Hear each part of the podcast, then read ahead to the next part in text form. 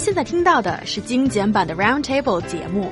想收听并下载一小时完整节目，请关注我们的微信公众账号 EZFM Roundtable，然后发送关键词“完整版”获取下载方式，或者直接下载轻松调频 App。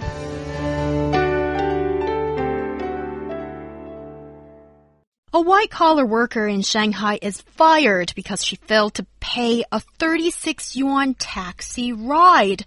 What went on there, guys? So, Wu is a Shanghai based driver for a cab hailing app. Recently, he picked up a woman and drove her to her office.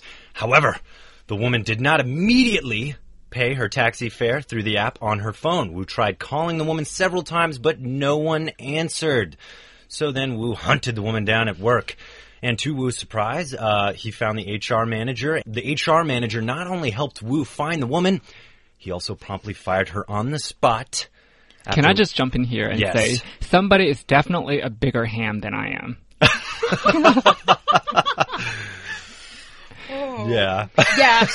Okay, a lot of protein. Um, basically, I think with this kind of story, it's always gonna stir people up because on the surface of it, it's only 36 yuan that, uh, you know, was the mo- amount of money that this woman didn't pay and then she got fired for it. Yeah. Yeah, what does the HR people think? Why did they make this decision? Yeah, first of all, I just think like HR had it out for this lady. This couldn't be the only reason, and and I think it's honestly it's ridiculous uh, from my perspective. I think your private life and your work life should be two different things and judged separately. But um, I do ha- have a feeling that maybe she was acting like this at work, and then when the HR manager finally found out that this isn't something she only does at work, maybe it's something she does in her private life, he's like, "That's it. You're just a bad apple. Bye." Yeah, that's my guess as well. Because at first, my response would be, what? 36 and she got fired? That's a little bit too harsh. But then I figured that HR manager or whoever that person was must really hated that person already. so he was probably just waiting for an excuse. And now the excuse had come to him, and of course, he would just take advantage of that.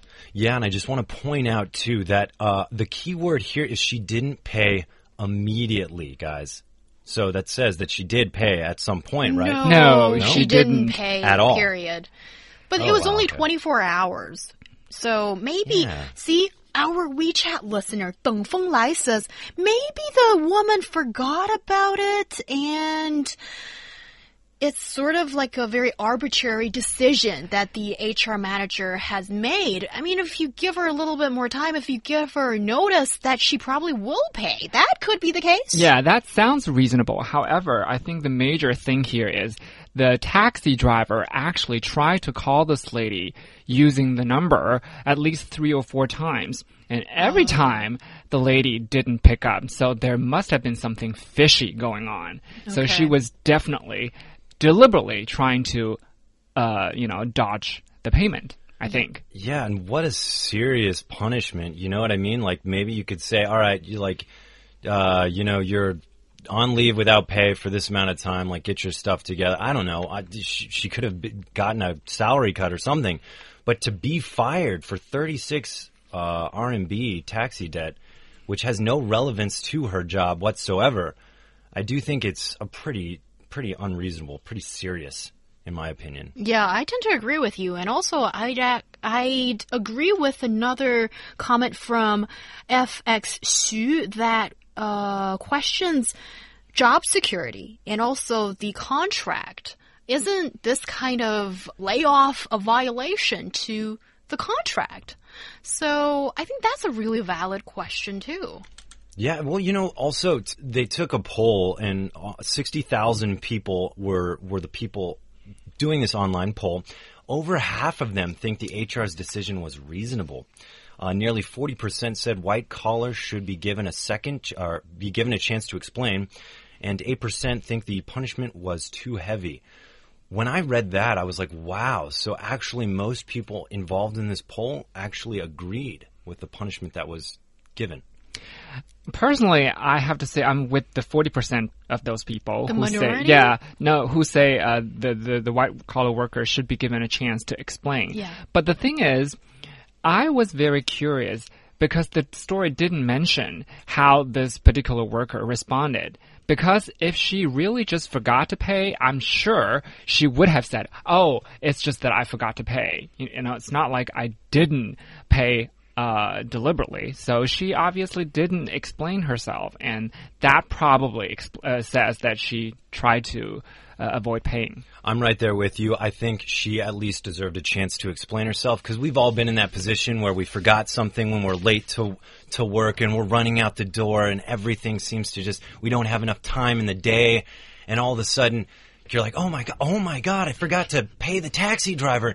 Oh, there he is, and oh, okay, great, I get to pay him now.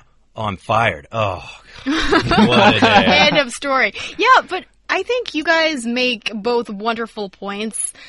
Thank you. Which kind of made me have to side with the 60% of those people who think online that this woman deserves the boot.